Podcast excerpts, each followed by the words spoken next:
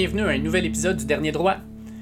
Ce matin, je suis rejoint à nouveau par euh, Kevin Vallée de Alley Hoop 360 ainsi qu'au 91.9 Sport FM à Montréal pour jaser euh, basketball. En fait, il faut comprendre qu'il y a une semaine jour pour jour, on avait la finale du March Madness chez les hommes et on avait il y a quoi, finalement, huit jours, la finale chez les femmes. Donc, on revient sur ce tournoi-là qui a été euh, vraiment fou, euh, qui a amené plusieurs surprises et qui a été, comme d'habitude, hyper intéressant à suivre. On fait ensuite euh, un petit peu de pouce là-dessus en parlant des différents espoirs pour le prochain repêchage de la NBA et ce que le March Madness leur aura apporté ou au contraire, est-ce que ça va les avoir, est-ce que ça va leur avoir nuit et enfin, on parle un petit peu d'NBA parce que ben, on est rendu aux deux tiers de la saison. Il ne reste que 20 matchs. Dans six semaines, on aura droit au fameux tournoi Play-In pour pouvoir déterminer quelles seront les équipes classées de 7 à 11 qui pourront se qualifier pour les éliminatoires. Fait que plusieurs choses à discuter avec lui. Comme d'habitude, je vous invite à cliquer sur le bouton suivre sur la plateforme que vous utilisez pour écouter le podcast, que ce soit Google Podcast, Apple Podcast, Spotify, Deezer, Overcast et compagnie. Euh, on est disponible pas mal partout, donc cliquez sur le bouton suivre. Ça va vous permettre d'avoir les nouveaux épisodes téléchargés automatiquement sur votre appareil dès qu'ils sortiront. Et pour nous, ben, ça nous permet de voir que le podcast touche de plus en plus de monde, que ça grossit. Puis pour nous autres, ben, c'est toujours plaisant de voir ça. Fait que sur ça, je on jase de basketball avec Kevin à l'instant. Je suis de retour avec Kevin Vallée parce qu'il s'est passé pas mal de choses dans la dernière semaine. On a eu fort probablement euh, une finale de March Madness euh, qui aurait pu être historique, qui s'est virée un petit peu contre nous autres, mais on a eu une belle fin de March Madness chez les hommes. Chez les femmes, on a eu quelques surprises, même si c'est trois number one seeds qui sont ramassés dans le Final Four. Euh, on a eu une Québécoise qui s'est pointée dans le Elite 8 aussi, fait des choses intéressantes à voir. Puis dans la NBA, ben, on est rendu aux deux tiers de la saison. On s'en va tranquillement, pas vite, vers les play-in tournaments. Euh, ça devrait se faire d'ici quoi, 5 à 6 semaines maximum. Fait que ça va débouler vraiment vite. Fait qu'il faut qu'on faut qu'on de tout ça. Puis ben, Kevin Vallée de Aléoup 360 puis du 91.9 Sport, ben, c'est la référence. Fait que je suis super content de l'avoir avec moi. Comment ça va, Kev? Super bien, toi, David. Oui, ça roule, ça roule. On parlait avant de rentrer en onde que présentement, on était dans un genre de, tourbillon de sport. Là. Ça n'arrête juste pas. Euh, de ton bord, c'est ça que tu me disais, hockey, basket, NBA, euh, NCAA, à un moment donné, faut que tu fasses des choix. Ah, exact. Puis quand il y a les trois en même temps, puis tu sais, le Canadien joue, les Raptors jouent, il y a du March Madness. Je veux dire, oui, il faut que tu fasses des choix, mais à un moment donné, je veux dire, je ne suis, pas, un robot, j'en manque des bouts de toutes les games, mais je me ramène, je me, je me ramène un peu par la suite en, lisant là-dessus. Mais non, c'est spécial comme moment de l'année. Je ne veux pas dire, je suis content que ça soit fini parce que mon Dieu, que le March Madness, c'est le fun, puis on a vécu des, grosses émotions, mais je suis content d'en avoir un petit peu moins à la table présentement. Exact. je te dirais que dans le prochain mois, comme là, il y a le Masters au golf qui commence aujourd'hui. Euh, ça, ça va quand même monopoliser l'attention pour une semaine à peu près. Puis après ça, ben, tu as la NBA qui s'en va vers le, push final, la Ligue nationale, même principe. On a le repêchage de la NFL dans pas très longtemps non plus. On, écoute, euh, on va avoir d'infos jusqu'au mois de juin-juillet. Après ça, c'est les Olympiques. C'est non-stop action. On, a eu un break l'an dernier avec la pandémie, là, mais là, on est, on est retourné à notre notre bon vieux rythme qui est complètement fou. Ouais, puis je veux dire, on a été chanceux aussi avec, euh, avec cet automne puis cet été, vraiment les, tous les tournois qu'on a eus. Puis en même temps, tu avais la, avais la Ligue nationale, la Série mondiale, puis les, les, les finales de la NBA en, l'espace de deux, trois semaines. Ça, c'était complètement fou. On ne vivra plus jamais ça. On était en plein saison de la NFL, mais euh, présentement aussi, écoute, euh, on est de retour à la vie normale. Puis de dire qu'à ce moment-ci, l'année passée, on n'avait pas de sport, ben, c'est quand même, il faut, être, il faut être reconnaissant envers la vie parce que ça, a été tough l'été passé. Oui, exact. Le, sport, là, présentement, je te dirais qu'avec tout ce qui se passe, les reconfinements, les cas qui recommencent à augmenter, je suis tellement content d'avoir ça pour me changer la tête, pour, euh, pour me divertir. Là, ça, ça fait du bien parce que sinon, euh, quand tu regardes ailleurs, c'est un petit peu difficile de garder le moral. Non, définitivement. Puis surtout, surtout avec la deuxième, la troisième vague, on a tellement hâte d'en sortir. Puis là, il fait beau dehors. Puis on a tout envie de sortir au-delà d'écouter du sport, mais ça, ça reste que ça, amène un, petit baume sur le cœur. Si je pense que si c'était comme l'année passée, puis qu'on n'avait pas de sport en plus du beau temps puis de, ce qu'on nous empêche de faire, euh, ça aurait été pas mal, ça aurait été pas mal moins drôle. Exact. Écoute, on va rentrer direct dans l'action. March Madness. Je vais commencer, écoute, on va commencer par le, tournoi des femmes. Euh, tournoi des femmes qui, sincèrement, euh, je, trouve ça plat de dire, mais a commencé à m'intéresser à peu près au Elite 8. Mm-hmm. Euh, parce que malheureusement, chez les femmes, il y a comme un, peu comme euh, la crème de la crème, puis on a les autres équipes. Fait qu'on avait les hauts number one seeds qui se pointaient, puis je vais t'avouer que j'ai commencé vraiment à regarder avec beaucoup d'intérêt le 29 mars, euh, parce qu'on est à ce moment-là dans les quarts de finale. on a un quart de finale, Yukon contre Baylor, qui sont, selon moi, deux des meilleures équipes dans les trois, quatre, cinq dernières années. Puis à ce moment, au même moment, on a, euh, on a l'équipe de Houston qui est en train de donner une solide volée euh, à, à ce moment-là. Je pense que c'était Oregon State, si je ne me trompe pas. fait que, je me suis dit, bon, tant qu'à regarder ça, non, ça attend un petit peu, c'est sûr. Moi, je pense que c'était ça. Fait que, écoute, euh, moi, je me dis pas trop. Je me vire de bord, je commence à regarder la game. La game est complètement folle. Euh, on a à ce moment-là Yukon qui réussit à battre Baylor 69-67 avec un contested shot à la fin. Ça aurait dû être une, faute, ça n'a pas été appelé. Euh, en même temps, quand tu regardes dans, dans, le rythme du jeu, ça va super vite. Les arbitres n'ont pas accès nécessairement à la reprise vidéo comme dans la NBA. Exact moi, ça, m'allume. Fait que là, je regarde en plus les demi-finales. Demi, la première demi-finale, on s'entend, le South Carolina éclate Texas 62-34, pas trop d'intérêt. Deuxième demi-finale, Stanford défait facilement Louisville 78-63. Je me dis, bon, on va voir ce que ça va donner. Puis le lendemain, ben, on a Stanford, South Carolina, 66-65, super match aussi. Fait on a eu quand même du bon basketball dans le Elite 8. Puis on a eu la grosse surprise, Indiana qui se pointe jusque-là. Puis euh, Indiana, qui malheureusement a perdu, mais on a notre Québécoise qui était là puis qui a quand même bien fait. Oui, exactement. Mais qui Andrew Brown, euh, j'ai gardé contact un peu avec elle tout au long du March Madness pour voir comment ça allait se passer euh, avant le début, puis tout de suite avant le Lead 8 aussi. Puis ça, a été, un bon parcours de, leur équipe. Elle a quand même eu la chance d'avoir des minutes, d'avoir quelques paniers. Donc, c'est de la grosse expérience. Puis dans son cas, ce qui est important de mentionner, c'est que c'est vraiment le début de son parcours. C'est une joueuse qui en est à sa première saison. Donc, cette année, vraiment, ce qu'elle faisait, ben, c'est être une éponge, apprendre des, des, joueuses qui sont là depuis plus longtemps, puis euh, parce qu'éventuellement, ben, ça va être à son tour de mener cette équipe-là au March Madness parce que c'est une équipe quand même qui, est récurrente dans ce tournoi. Donc, euh, c'est de la belle expérience pour notre Québécoise, même si elle a joué, euh, si elle a joué moins de 10 minutes par match. Oui, exact. Puis finalement, ben, le tournoi s'est joué à la fin avec trois number one seeds. On avait, on avait à ce moment-là Stanford, Yukon, South Carolina. Euh, puis la grosse surprise, ça a été Arizona, numéro 3. on dit grosse surprise, quand même une équipe du top 10. Reste quand même qu'on joue contre trois puissances.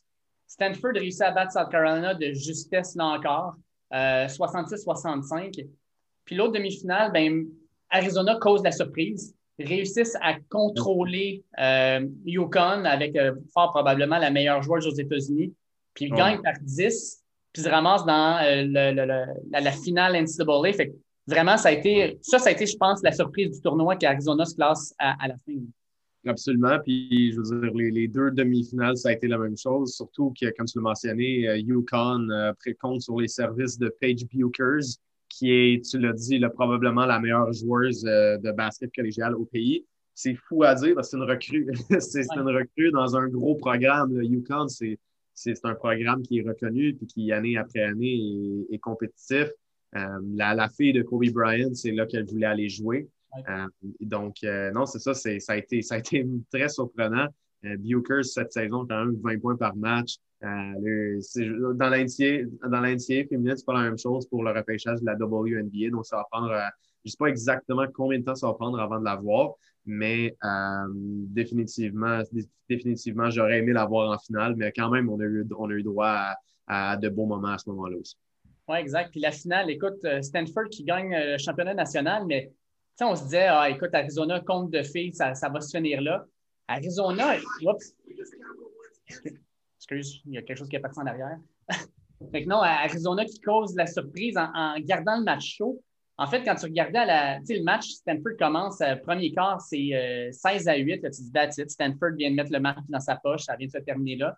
Et ensuite, les trois autres quarts, Arizona, à chaque fois, compte plus de points que Stanford, grappé sans arrêt, réussit à remettre ça, même à prendre un petit peu l'avance, puis Stanford réussit à tirer son épingle du jeu, gagner ça 54-53 c'est une belle finale, une finale de fun, une finale qui, jusqu'à la fin, dans le fond, tient sur le bout du siège.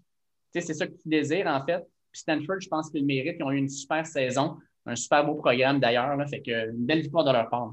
Oui, puis j'ai vu beaucoup, beaucoup de gens cette année, que ce soit, que ce soit aux États ou même au Québec, des, des gens qui disent hey, pour vrai, le tournoi féminin, il est malade. Puis c'est une bonne chose à entendre que les gens commencent à y porter attention euh, en, plus du March Madness masculin.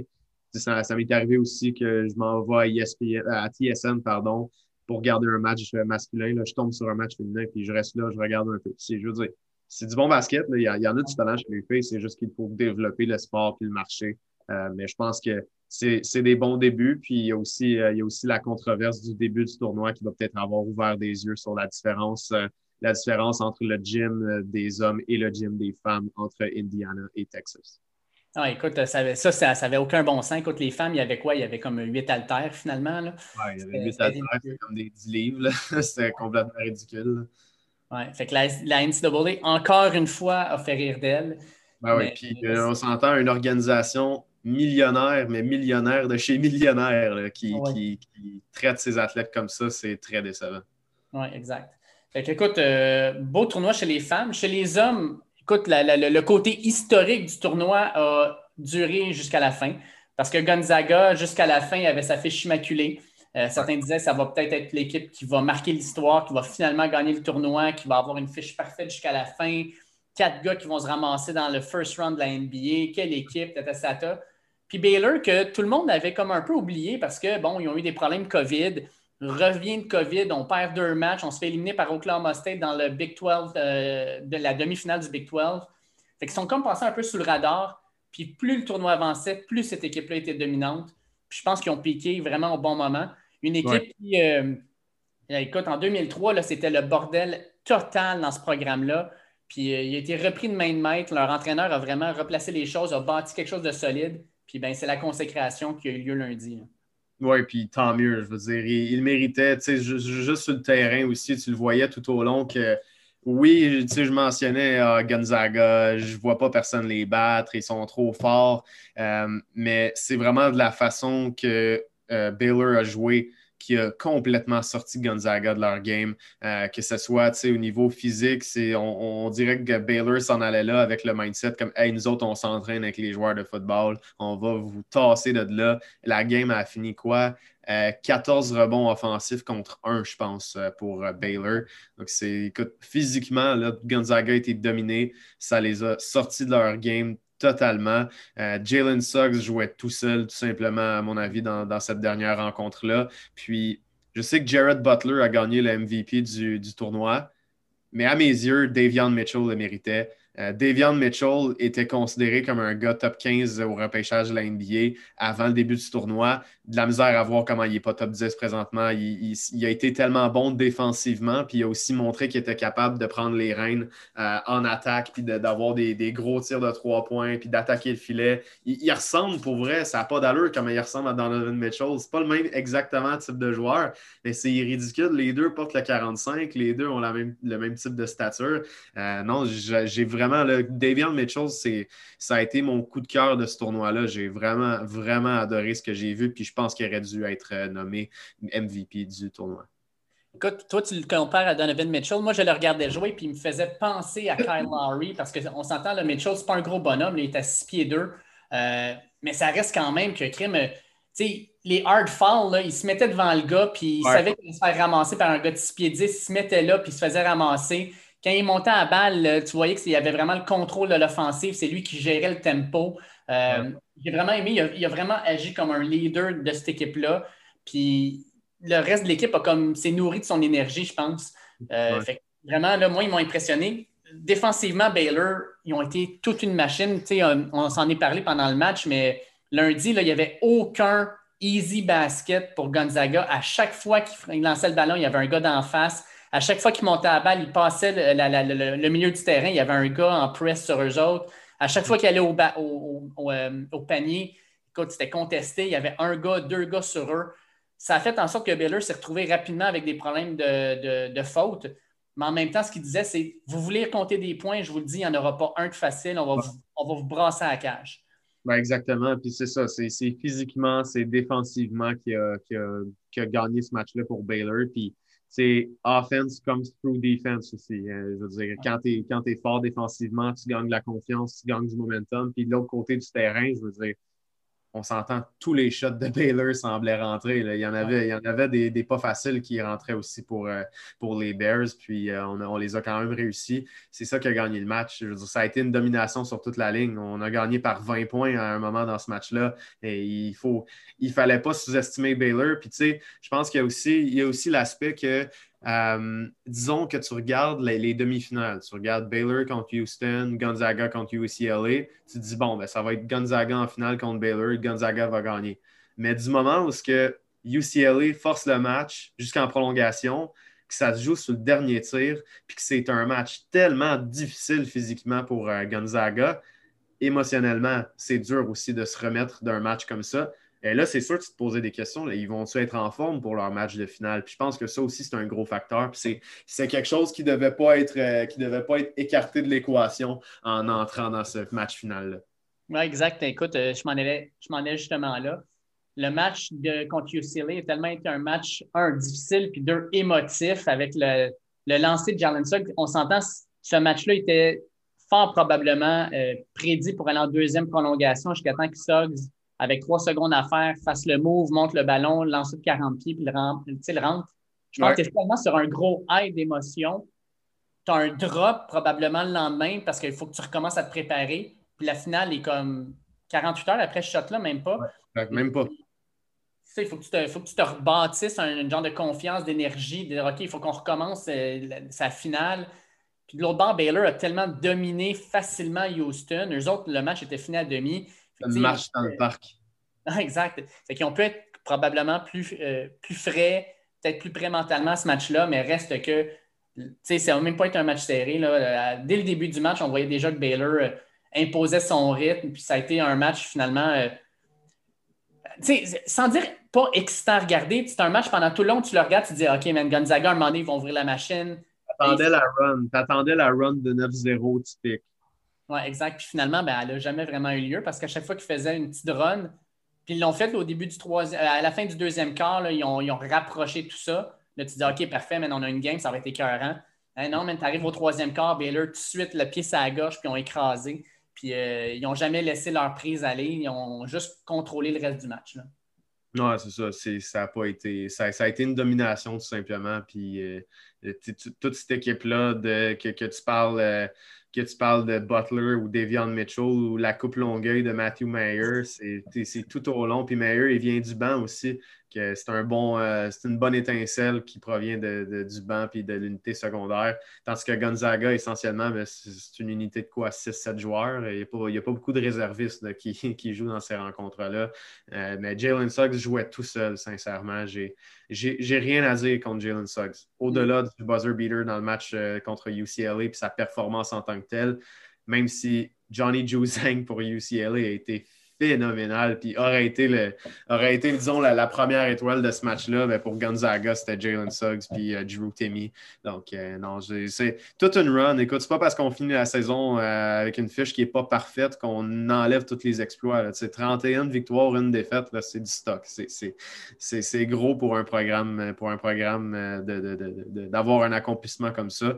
Puis, il faut vraiment pas l'oublier. Oui, ça termine sur une note un peu plus, un peu plus difficile mais moi, dans 15 ans, qu'est-ce que je vais me rappeler? C'est pas la finale, c'est pas Baylor qui a gagné, c'est le shot de Jalen Suggs qui va être l'un des plus beaux moments de, toute ma vie, je pense, euh, au niveau basket. Je me suis levé, j'ai crié, je m'excuse à mes voisins. c'est tout un moment, sincèrement. Oui, exact. Là, euh, bien sûr, avec le tournoi qui est terminé, il y a plusieurs joueurs qui étaient scrutés par la NBA avec le repêchage euh, qui va avoir lieu dans quelques mois. Euh, pour toi, là, ça a été qui, dans le fond, les joueurs qui se sont démarqués lors de ce tournoi-là, qui ont aidé positivement ou négativement leur draft stock? Ben, je t'ai mentionné Davion Mitchell, fait que je ne vais pas m'étirer trop là-dessus. Pour moi, c'est vraiment mon coup de cœur du, euh, du, March Madness. Il y en a un qui m'a déçu un peu, c'est Corey Kispert de Gonzaga.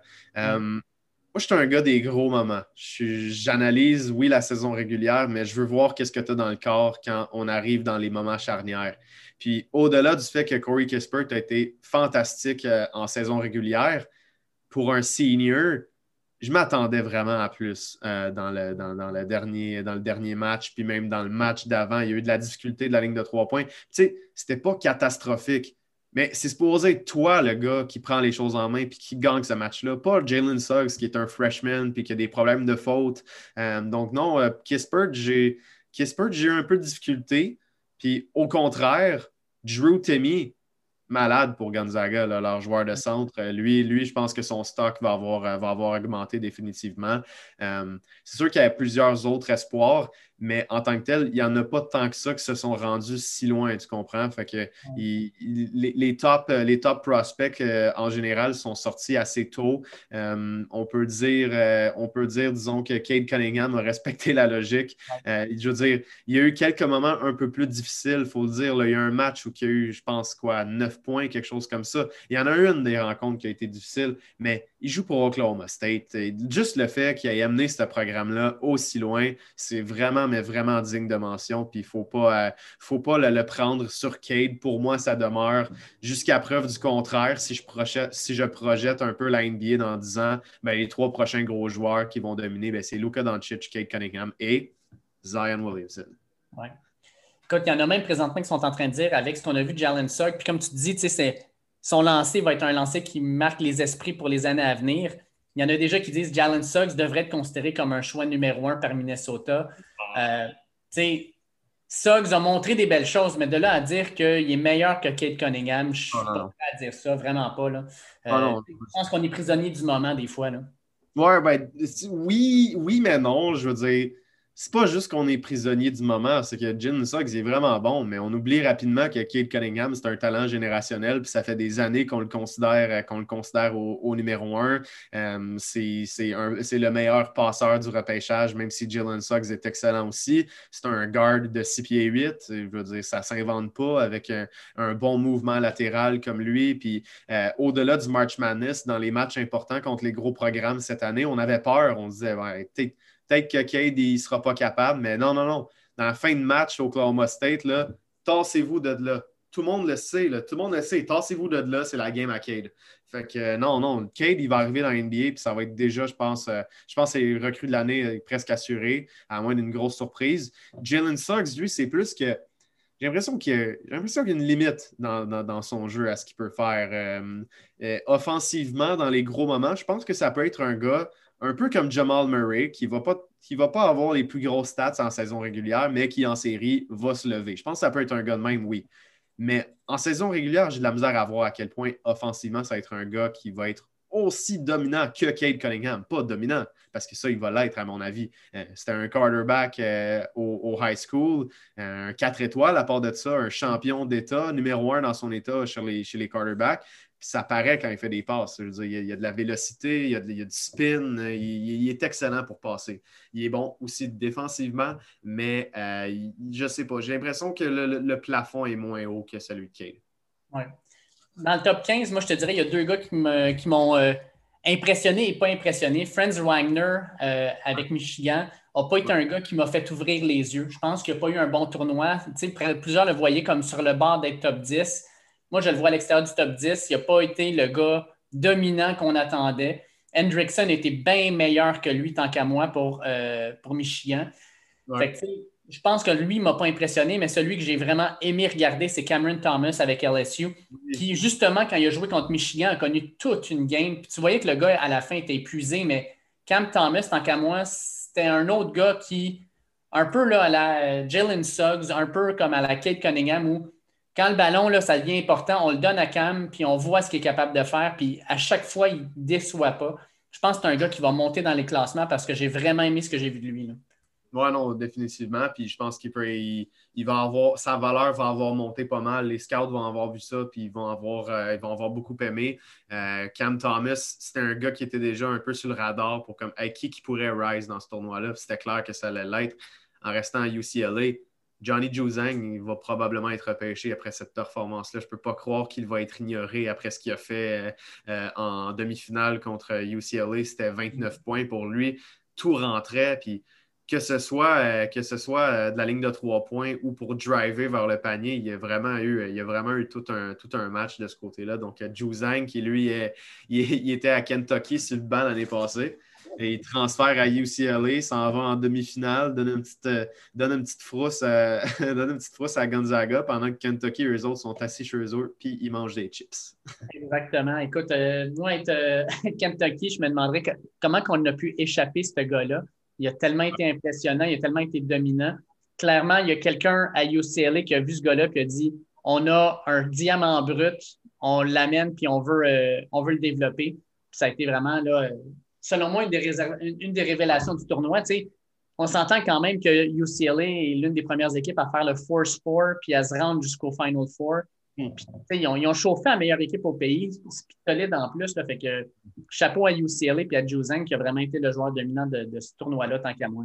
Et Quentin Grimes aussi, euh, avec, euh, avec Houston, qui, Houston veut, veut pas. Oui, ils ont battu beaucoup de, de, high seeds, ben, en fait des low seeds, des gars, des équipes plus haut que 10, mais il a bien fait dans les circonstances. Puis, est-ce que Max A. Smith de Oral Roberts va savoir frayer euh, une place dans le, dans le tournoi du March Madness, euh, excuse-moi, dans le, dans le repêchage de la NBA? C'est une question qui se pose aussi parce qu'il a été, il a été vraiment excellent. Puis euh, c'était déjà le meilleur marqueur du, du pays, mais on a quand même des questions parce que quand tu es un, quand es un senior, ben, tu te demandes à quel point ça va, ça va avoir un peu un effet sur ta, ta carrière dans l'NBA. C'est quoi ta ta courbe de progression un peu? Puis je pense qu'il a montré, euh, il a montré qu'il allait être capable de le faire. Puis le dernier qu'on peut mentionner, ben, c'est Evan Mobley avec USC, euh, qui a été l'un des meilleurs joueurs du tournoi, pas juste l'une des, meilleurs, des meilleures recrues, mais il a été, il a été vraiment excellent. Puis même si on mangé une volée par, par Gonzaga, il ne faut pas les blâmer pour ça.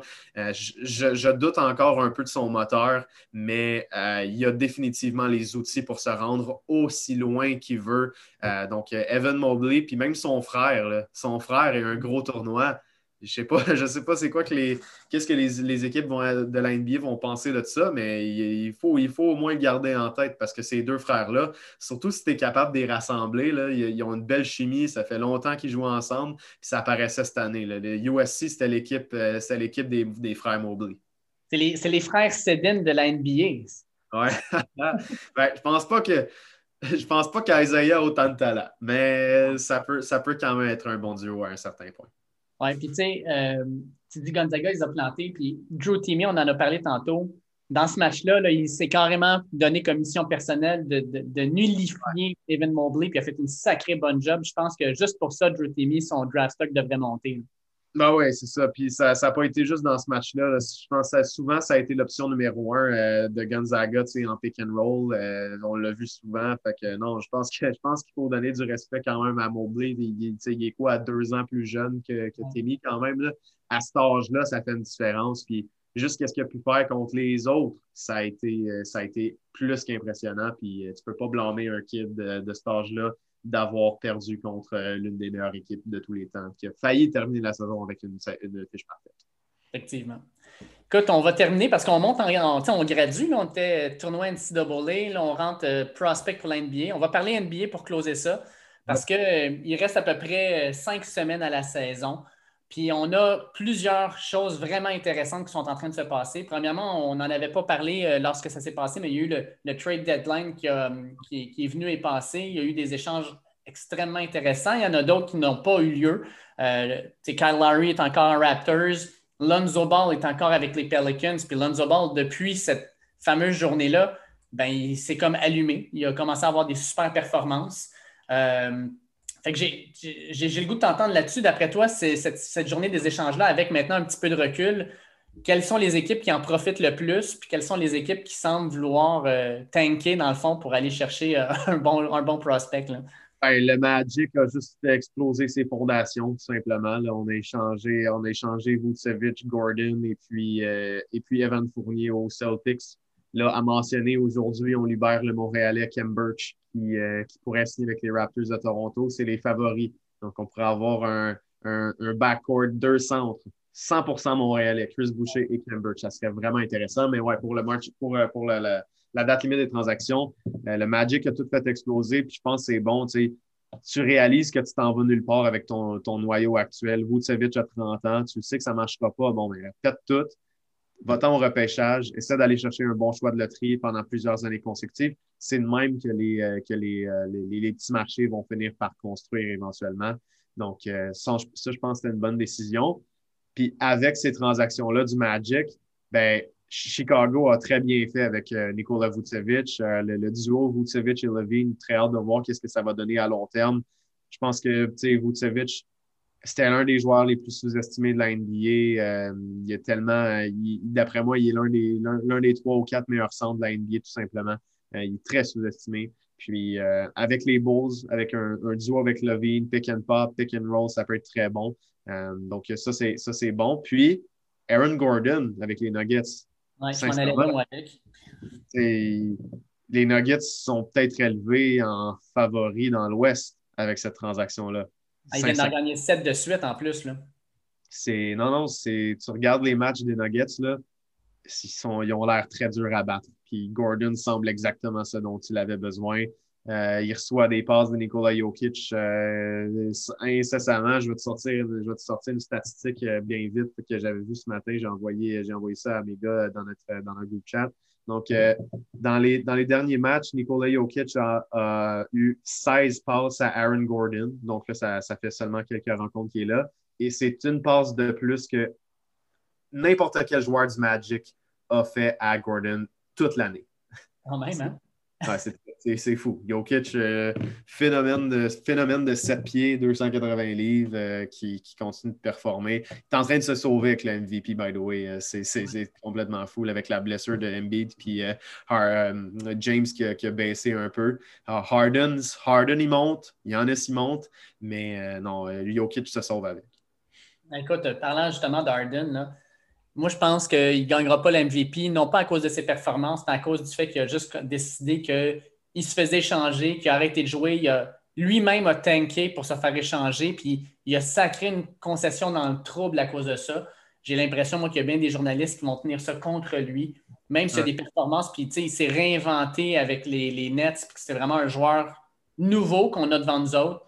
Je pense que juste pour ça, il ne sera pas considéré pour le MVP je pense qu'une saison normale avec ce qu'il a fait euh, cette année, il aurait été considéré un consensus top 2 sans aucun doute. Mais là, il, va avoir plus de doutes parce qu'au début de l'année, il essayait pas, il était out of shape, il, il, a forcé une transaction de Houston, il n'a vraiment pas été correct avec certains coéquipiers selon ce qui, selon ce qui mm. circule. Donc oui, euh, ça va être retenu contre lui, mais il va quand même aller chercher quelques votes. Juste faire les deux conférences. Dans l'Est, bon, on a euh, les Nets, on a les 76ers, puis on a les Bucks. Je pense que c'est la crème de cette conférence-là. Après ça, tu sais, les, les, Hornets avec, euh, avec la blessure de Ball, avec la blessure aussi à Gordon Hayward. Je pense une équipe présentement qui gagne un peu encore, qui est 6 et 4 dans ces 10 derniers, mais j'ai l'impression que c'est une équipe qui va descendre. Les mm-hmm. Hawks sont un petit peu en ascension, mais tu regardes là, les équipes, on dirait qu'il n'y a personne qui veut faire les séries. Les 10 derniers, c'est 4, 6, 5, 5, 3, 7, 4, 6. Il n'y a, aucune équipe, on dirait, qui ont dit euh, OK, parfois, on prend le, taureau par les cornes, on va en gagner 8 de suite, let's go. On, on se qualifie pour les séries. On dirait que les équipes jouent pour faire le play tournament puis voir ce que ça va donner. Hmm, honnêtement, euh, je dis, ça, ça ressemble un peu à ça. Il n'y a pas. Euh, il n'y a pas énormément d'aspirants dans cette conférence-là. les, trois équipes que tu as nommées, je pense c'est vraiment la crème de la crème. Puis euh, même les Celtics, ils n'ont pas une bonne saison. C'est tellement décevant de voir ça. Euh, les Raptors qu'on voyait plus haut, le Heat est en train de monter un peu. Là. Il est en train de, de, creep in plus haut. Puis je pense que ça va, ça va bien les aider. avec le retour de Jimmy Butler, ça, a eu des, gros effets sur cette équipe-là. Mais euh, non, en effet, puis je sais pas, je sais pas si les Raptors gagnent le play-in. Je, je sais vraiment pas. J'ai l'impression que ce serait mieux qu'ils perdent. Il n'y a aucun joueur qui va faire exprès de perdre, ça c'est sûr. Mais je me pose quand même la question. Puis dans cette conférence-là, ben, si tu veux, mettons, je te nomme en ordre. Moi, je pense que les Nets, c'est le, les numéro 1. Les Bucks sont numéro 2 et les Sixers sont numéro 3. Pourquoi? Parce que les Nets, ils ont juste trop de talent. Ça ne s'invente pas. Après tout, un match puis une série, où tu marques des points. Il n'y a pas une équipe dans NBA qui est capable de le faire autant. Il n'y a peut-être même pas une équipe qui est, capable de, qui est capable de le faire autant dans les dernières années, dans, l'ère moderne, avec autant de facilité, parce que c'est leurs trois superstars, c'est des créateurs de tir. Donc, en fin de match, qu'est-ce que tu vas faire? Qui c'est que tu vas défendre? ça, va être tough. Ça va être tough. Mais les Bucks, c'est c'est fou les Nets parce que, tu sais, on s'entend, KD est revenu hier. Ça fait des semaines et des semaines que je Harden n'est plus là. Fait que, les trois ensemble, je, je, pense même pas qu'ils ont joué une game encore, les trois ensemble. Ah oui, ils ont joué une game ensemble. Ils ont joué une game ensemble, mais euh, ça, ça c'était pas beaucoup. J'ai pas le chiffre devant moi, là, mais euh, non, ça n'a vraiment pas été beaucoup. Puis écoute, KD revient hier. 5 en 5, une petite soirée tranquille, tu sais.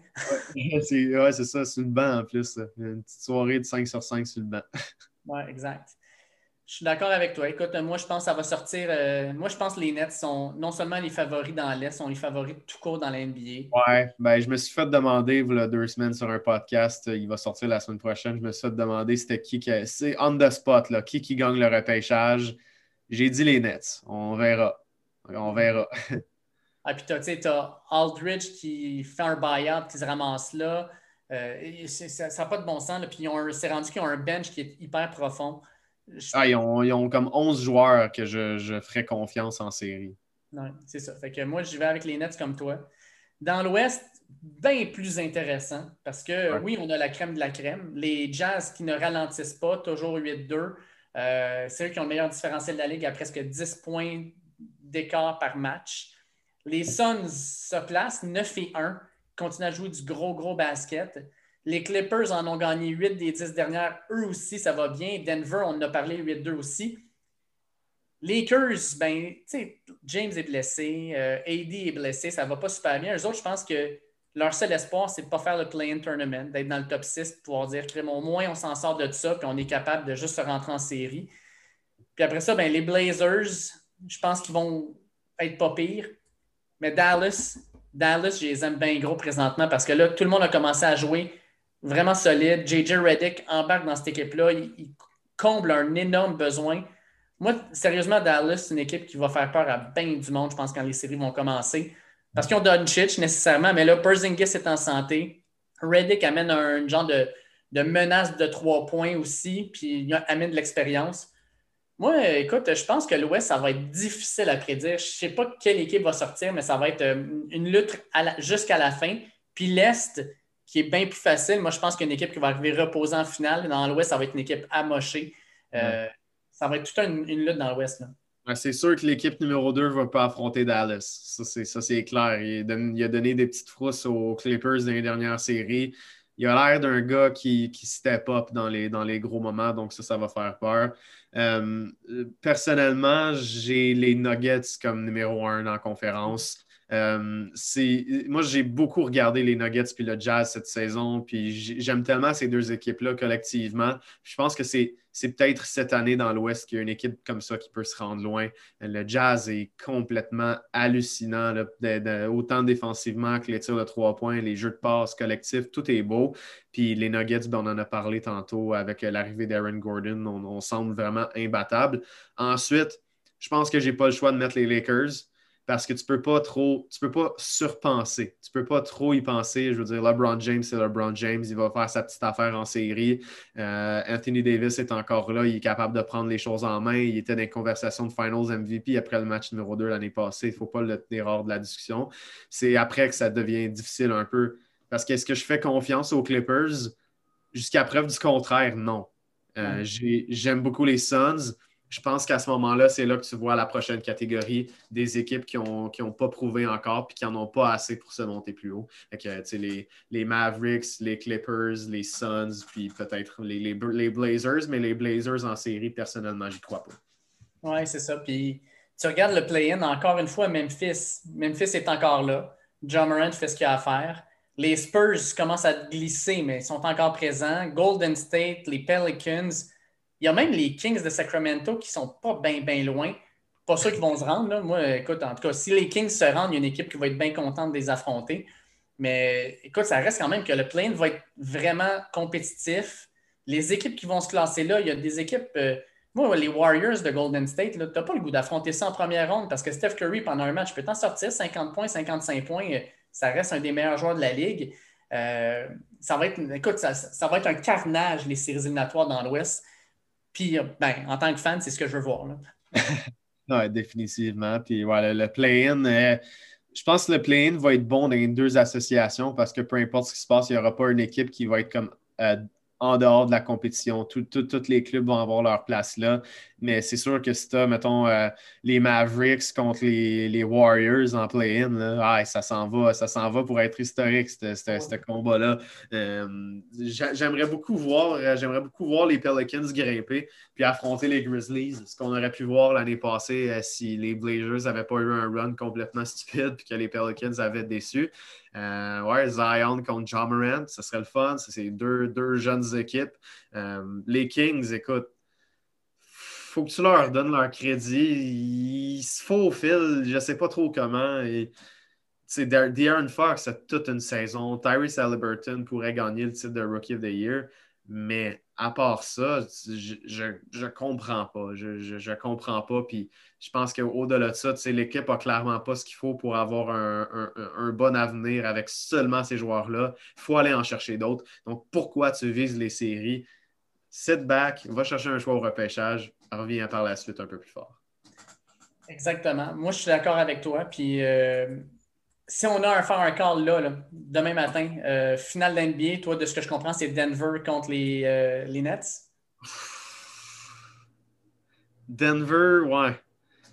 je, te, dirais que s'il fallait que je mette de l'argent dessus, je mettrais les Lakers parce que je pense qu'on overthink la situation. Je pense qu'on y pense trop. Puis rendu en série, LeBron, il va l'avoir. Puis je reviens encore à ce stat-là, mais dans les dernières années, euh, à part, euh, à part la, dynastie des Warriors lors de la première année, nomme-moi une équipe qui n'a pas gagné un championnat, qui a gagné un championnat sans Kawhi, KD ou LeBron James. Donc, LeBron James s'en va en finale. Là, la question, c'est est-ce qu'il va falloir ajouter Nikola Jokic à cette liste-là? C'est une bonne question. Il va être l'un des meilleurs centres de l'histoire de la NBA. Reste à voir à quel point il va être capable de, continuer comme ça. Mais je te dirais que mes, mes quatre finalistes seraient Los Angeles, les Lakers, Denver, euh, Milwaukee et Brooklyn. OK, parfait. Fait que, mettons qu'on met Final Four. Moi, Final Four.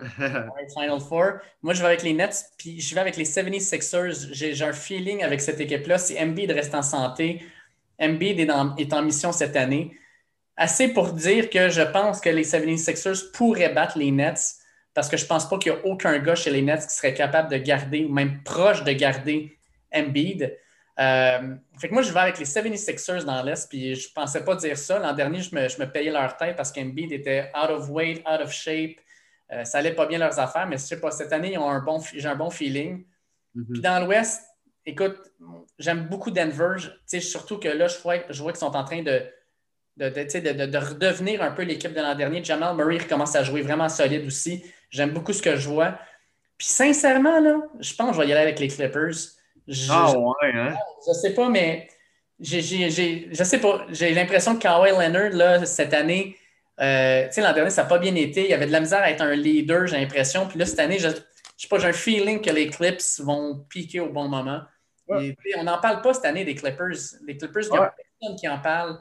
C'est peut-être une bonne affaire d'ailleurs. Fait que je sais ben Comme les Bucks. Les Bucks aussi, c'est une bonne affaire qu'on n'en parle pas. Euh, ils ont moins de pression cette année, puis ça, va peut-être être une surprise pour certains en série s'ils connaissent beaucoup de succès, mais pour moi, pas du tout. Je veux dire, euh, ils, ont, ils, ont, tout fait. Euh, ils ont tout fait pour euh, devenir une meilleure équipe des séries, puis sont en train de se préparer à ça avec un système de jeu différent. Drew Holiday est arrivé.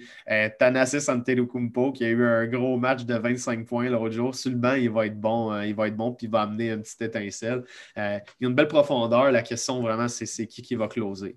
C'est encore une question qui, qui, est sans réponse. Mike Budenholzer semble avoir la réponse, mais il va nous la cacher jusqu'aux séries. Ouais, exact en tout cas, j'ai hâte de voir ça. Écoute, euh, le, dernier tiers de la saison va être super intéressant, mais jamais autant, autant que ce qu'on va voir en série.